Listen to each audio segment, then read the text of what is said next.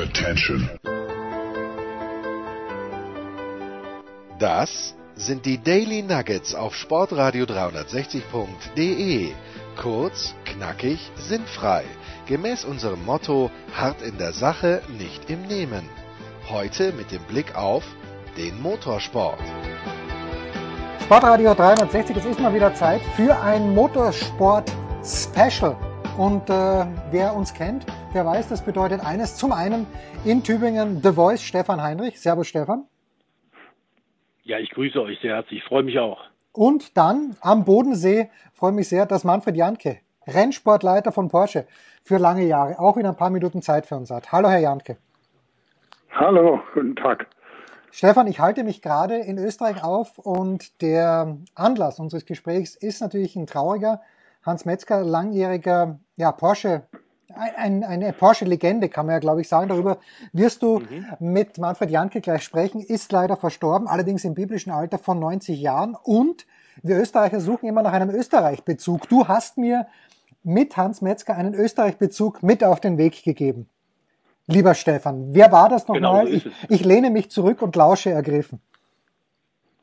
Also A hat er natürlich für die Firma lange gearbeitet, äh, für die Zuffenhausener Sportwagenschmiede, bei der ja auch die Pirch-Familie lange Zeit mitgewirbelt hat. Und er ist natürlich auch der Schöpfer des legendären TAC Turbo Formel 1 Motors, mit dem McLaren in den 80er Jahren die Konkurrenz ja aufgewischt hat und Alain Prost und vor allem natürlich Niki Lauda auch zu Weltmeistern gemacht hat.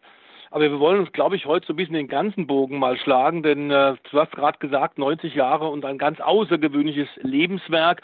Wie Manfred, wir vielleicht auch kurz darauf eingehen sollten, Hans Metzger, also eine dieser großen Säulen der Top-Ingenieure, so mit ähm, dem Norbert Singer, den wir gut kennen, der über Jahrzehnte tatsächlich Porsche Motorsport äh, zu dem gemacht hat, was ist nämlich eine Marke, die es immer wieder zu schlagen galt. Und das natürlich nicht nur auf der Langstrecke, wir haben gesagt Formel 1 auch, was hat das denn ausgemacht, diese Stimmung, der du ja damals dann auch als, als äh, PR-Direktor und als äh, Porsche-Mann äh, mit, mitgewirkt hast?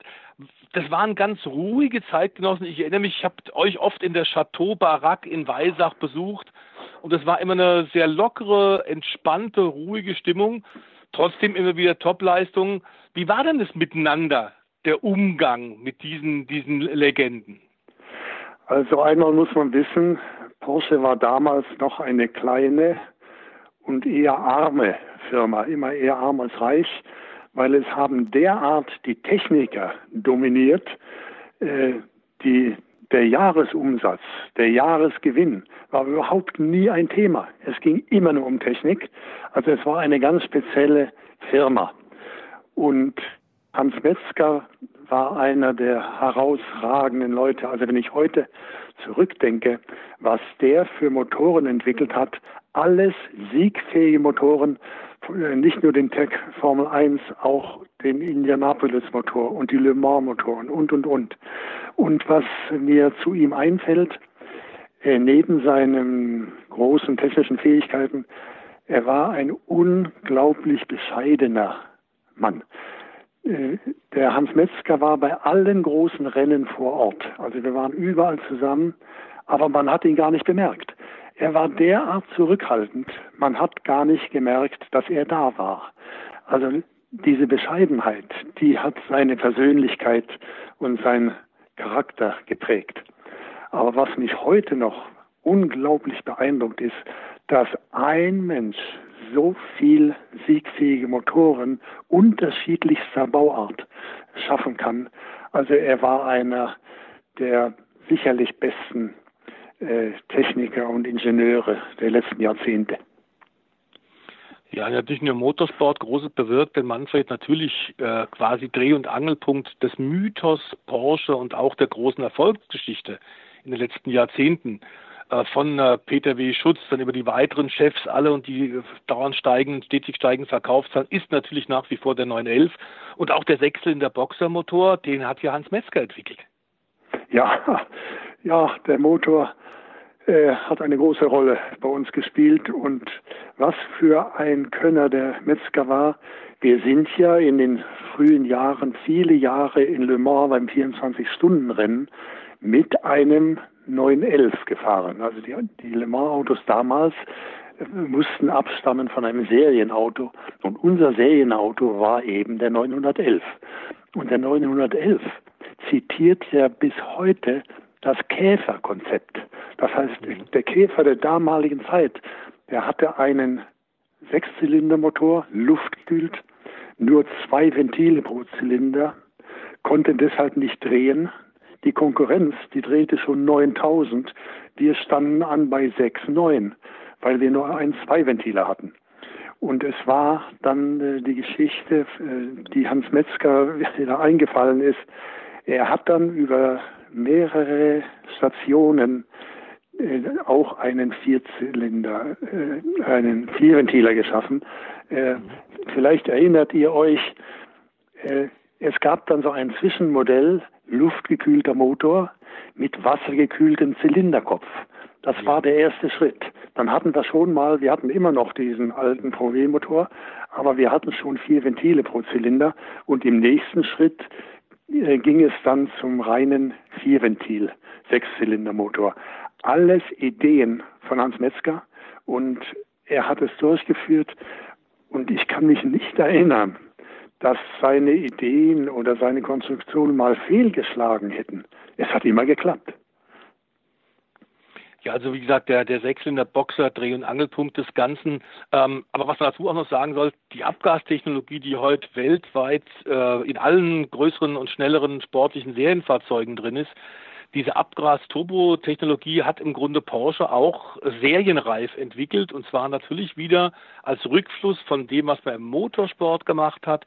Rückfluss zur Serie hat da äh, in den Anfang der 70er Jahren äh, eine Menge getüftelt und tatsächlich dann 72 und 73 äh, mit dem 917 kamen dann tatsächlich auch schon Turboautos und was da vor allem der Hans Metzger geschafft hat, dieses Loch, was es damals gab, dieses riesen Verzögerungs-Turboloch bei der Leistungsentfaltung, das hat er wirklich äh, hinbekommen, dass das nicht mehr so groß war und dass das Ansprechverhalten dann eben für die Rennfahrer, für die Piloten tatsächlich auch noch händelbar war. Ja, das Thema Turbo bei Porsche ist ja eine, das hat eine eigene Geschichte. Ich habe gerade gesagt, dass wir leistungsmäßig nicht mithalten konnten mit der Konkurrenz, weil wir nicht drehen konnten. Und weil, und dann war die Aufladung, die Turboaufladung, das war eine Hilfs, eine Hilfskonstruktion für uns, um leistungsmäßig aufzuschließen zu den hochdröhnenden Konkurrenzverfahren. So sind wir äh, zur Turboaufladung gekommen. Und äh, wie du es sagst, Porsche hat äh, wirklich äh, Pionierdienste geleistet in der Turboaufladung. Äh, das das äh, hat die Firma lange begleitet und ist sehr erfolgreich geworden, aber es begann mal als Hilfskonstruktion in unserem Zweiventiler. Also aus der Not im klassischen ja. Sinne eine Tugend gemacht. Ich habe natürlich jetzt bei unserem Vorgespräch, Manfred, äh, ein bisschen recherchiert und habe unter anderem auch noch ein ganz tolles Foto gefunden von dir ähm, vor ein paar Jahrzehnten. Du siehst nicht sehr viel anders aus heute als damals, ist zu erwähnen. Ja. müssen wir dann auch ein bisschen mahnend äh, noch einflechten, denn ähm, wenn, wenn du in deinem äh, hohen Alter noch so fit aussiehst, wie sollen wir Jungen uns dann fühlen? Aber klar ist, du, Hans Metzger und daneben Linda Vaughn. Ganz offenbar ging es da um, oh, ja. das, um die Indica-Serie. Also ja. das ist ein wunderbares Foto, ihr drei. Ähm, und da war, wurde auch wieder klar bei Linda Vaughn, Hubraum ist durch wenig zu ersetzen. So ist es. Äh, Linda Vaughn, die vor dem Indy 500 Rennen um die Strecke gefahren wurde. Sie saß dann vorn auf der Motorhaube und äh, halb entblößt und hat sich da feiern lassen vom Publikum. Und ihr größter Verehrer, AJ Voigt, der war verrückt nach Linda Vaughn. Aber ich muss ganz ehrlich sagen, äh, will ich das heute noch sagen, sie war mir mehr zugetan als AJ Voigt.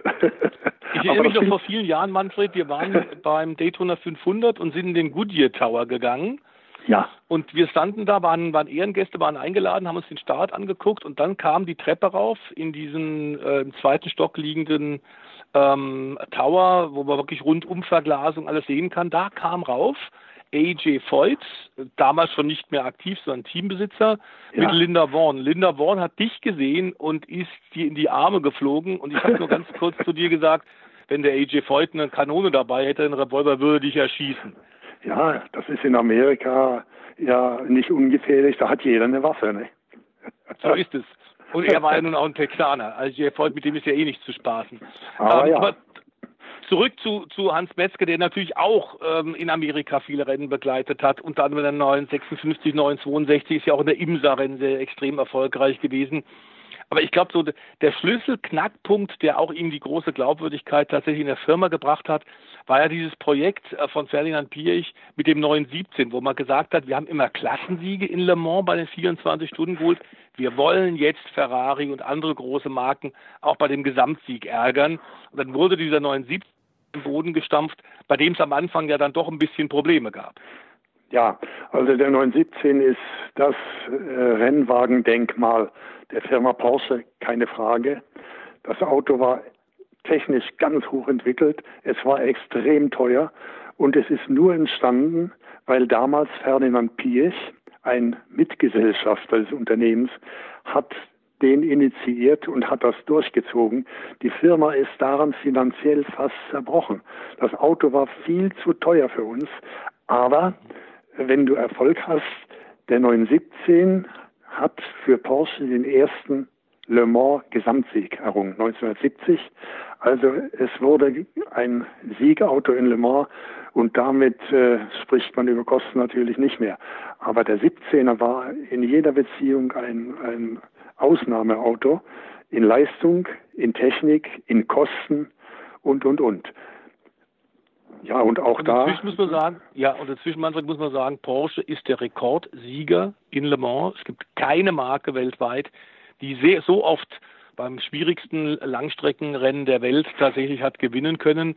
Und die ganzen Jahrzehnte und, und, und unterschiedlichen Autos, die hat Hans Metzger mitbetreut. Die meisten natürlich auch ganz klar unser anderer großer Freund, den wir sehr gut kennen, nämlich der Herr Singer, ähm, der Gott sei Dank noch unter uns weilt, aber zehn Jahre jünger ist.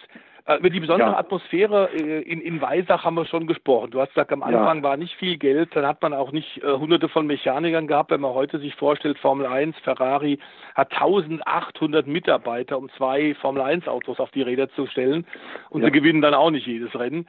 Das war also eine wirklich andere Zeit, aber ihr seid, glaube ich, auch in Weisach ganz gut immer beschirmt worden von den Vorstandsvorsitzenden. Denn, denn Motorsport war, glaube ich, von Anfang an ähm, in den Genen der Marke und wurde von den obersten Chefs genauso auch gesehen. Ne?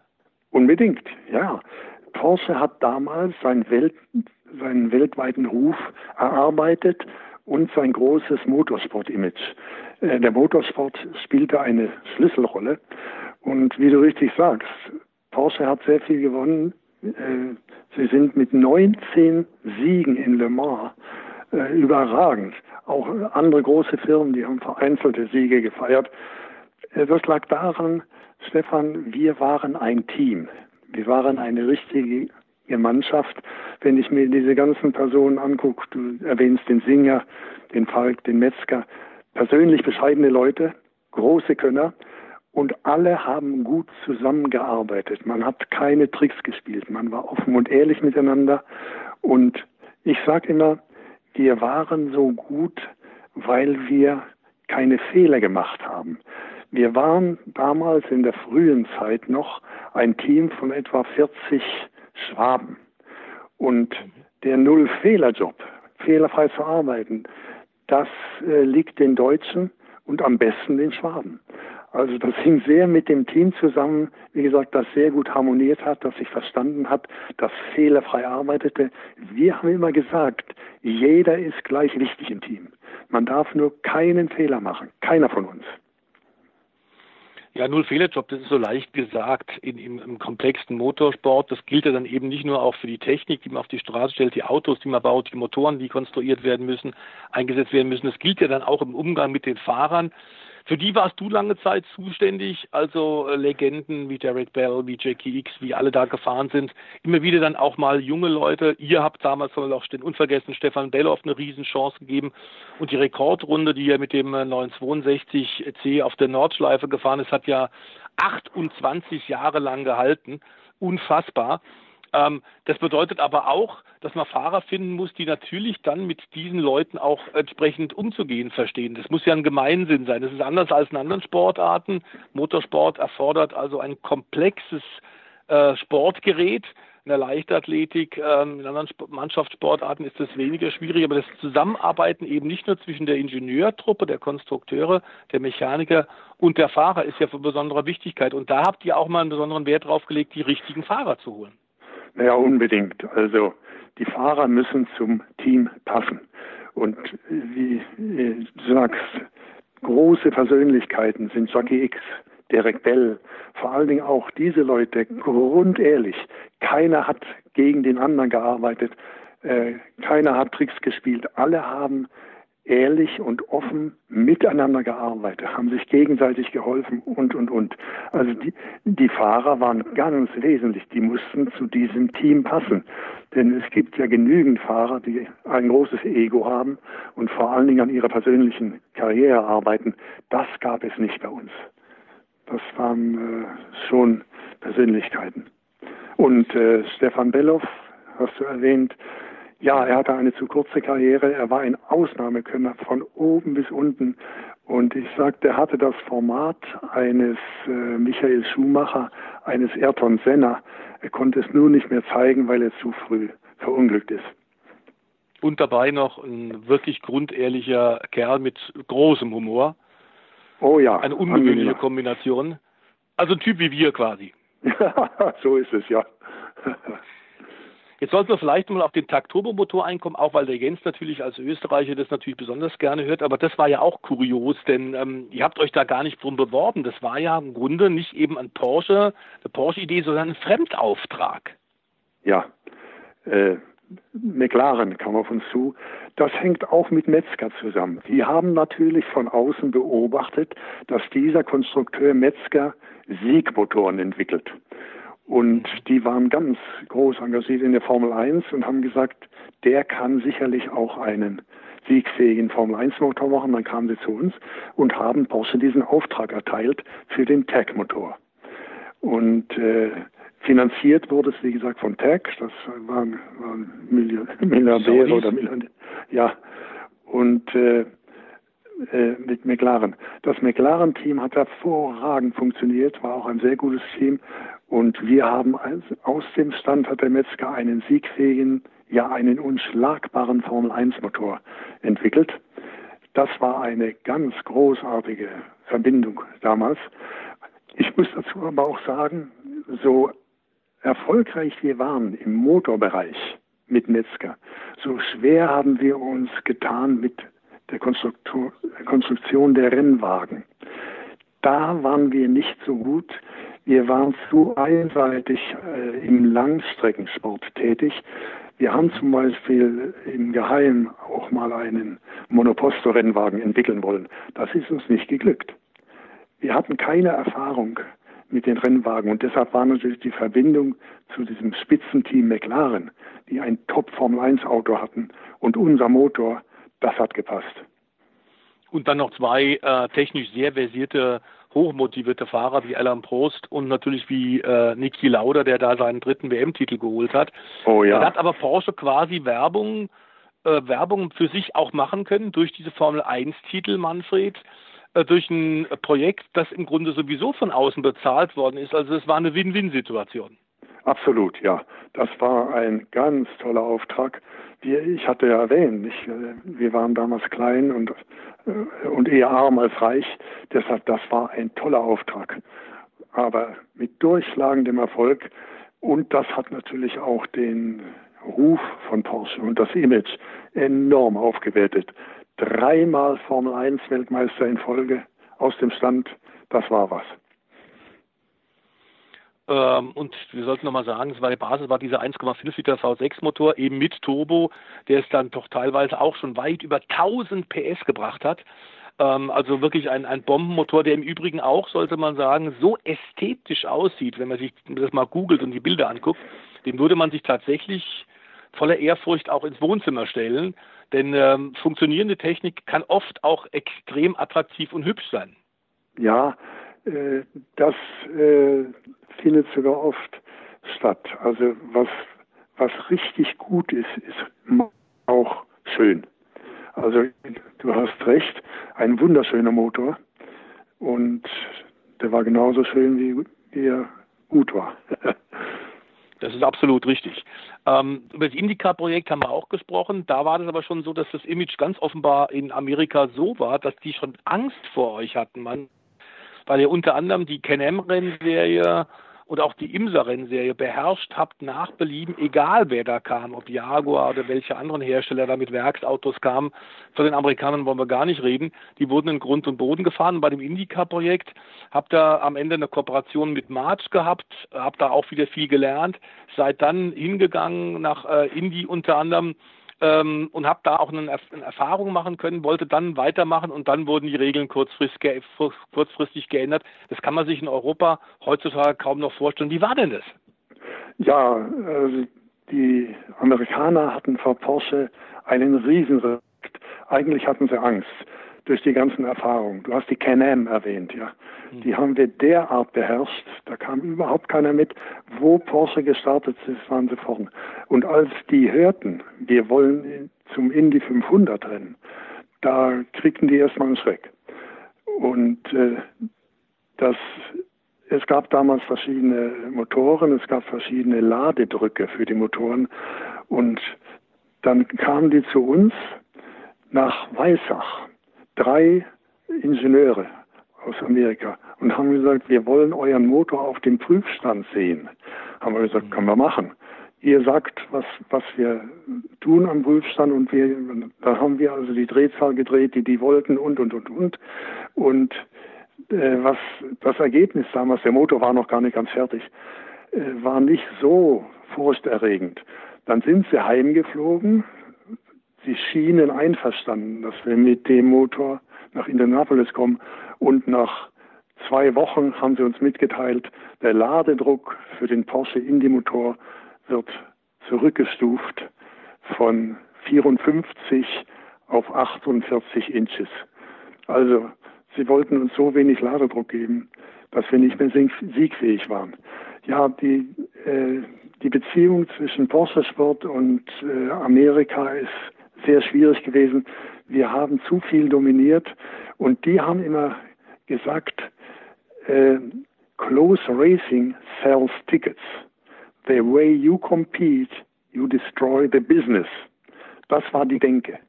Die haben gesagt, also nur enge Rennen und verschiedene Sieger, da kommen die Zuschauer. Das, und wenn einer dauernd gewinnt, dann macht das Geschäft kaputt.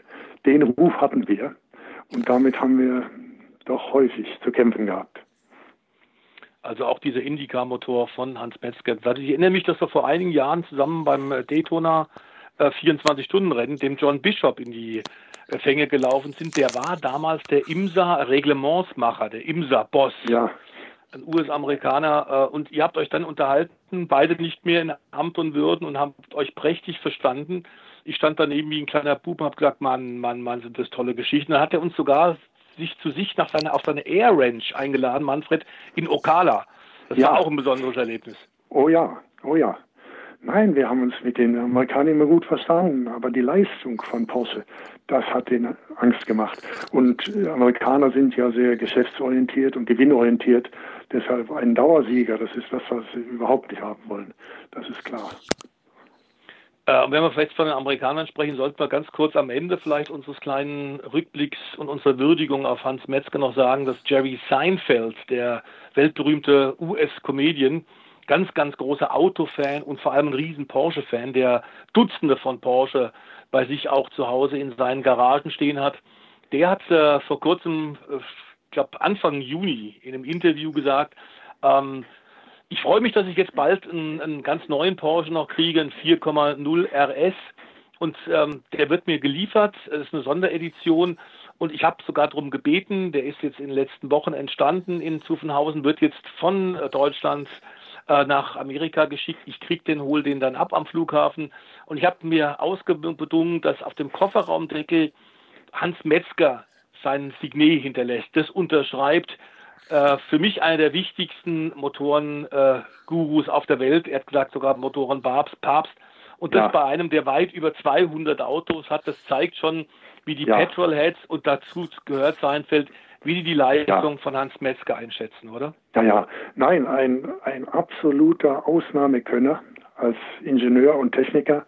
Wie gesagt, äh, und gerade jetzt, nach seinem Ableben, da denkt man ja viel drüber nach, ich kann nur den Kopf schütteln, was der für Motoren entwickelt hat, immer in vernünftiger Zeit und jeder war siegfähig. Er war ein, ein Ausnahmekönner, ohne Frage. Und wie gesagt, ein angenehmer, bescheidener Mann. Ja, er, ist, er hat es sehr schwer gehabt, übrigens im Alter. Äh, als die letzten Male, wo ich ihn getroffen habe, konnte er nur noch sitzen und nicht mehr gehen. Also sein Ableben mit 90 Jahren jetzt ist auch in gewisser Weise eine Erlösung. Also, und er hat natürlich auch viele Angebote, sollte man sagen, wie so viele andere Porsche-Leute. Natürlich aufgrund seines Könnens viele Angebote von anderen Herstellern gehabt, auch hochlukrativ. Und er ist immer den Zuffenhausern, er ist immer Stuttgart und Porsche treu geblieben. So wie du ja auch, Manfred. Weltweit ja, berühmt, äh, verehrt und von der Konkurrenz gefürchtet. Das gilt für Hans Metzger wie für Manfred Jantke. Ja, wir sind alle Jahrzehnte bei Porsche gewesen. Also ich war 22 Jahre und äh, die ganzen Schlüsselfiguren, nicht, die waren alle so lange da. Und keiner von denen äh, hat überhaupt daran gedacht, eventuell äh, in eine andere Firma zu wechseln. Fast undenkbar, muss ich sagen.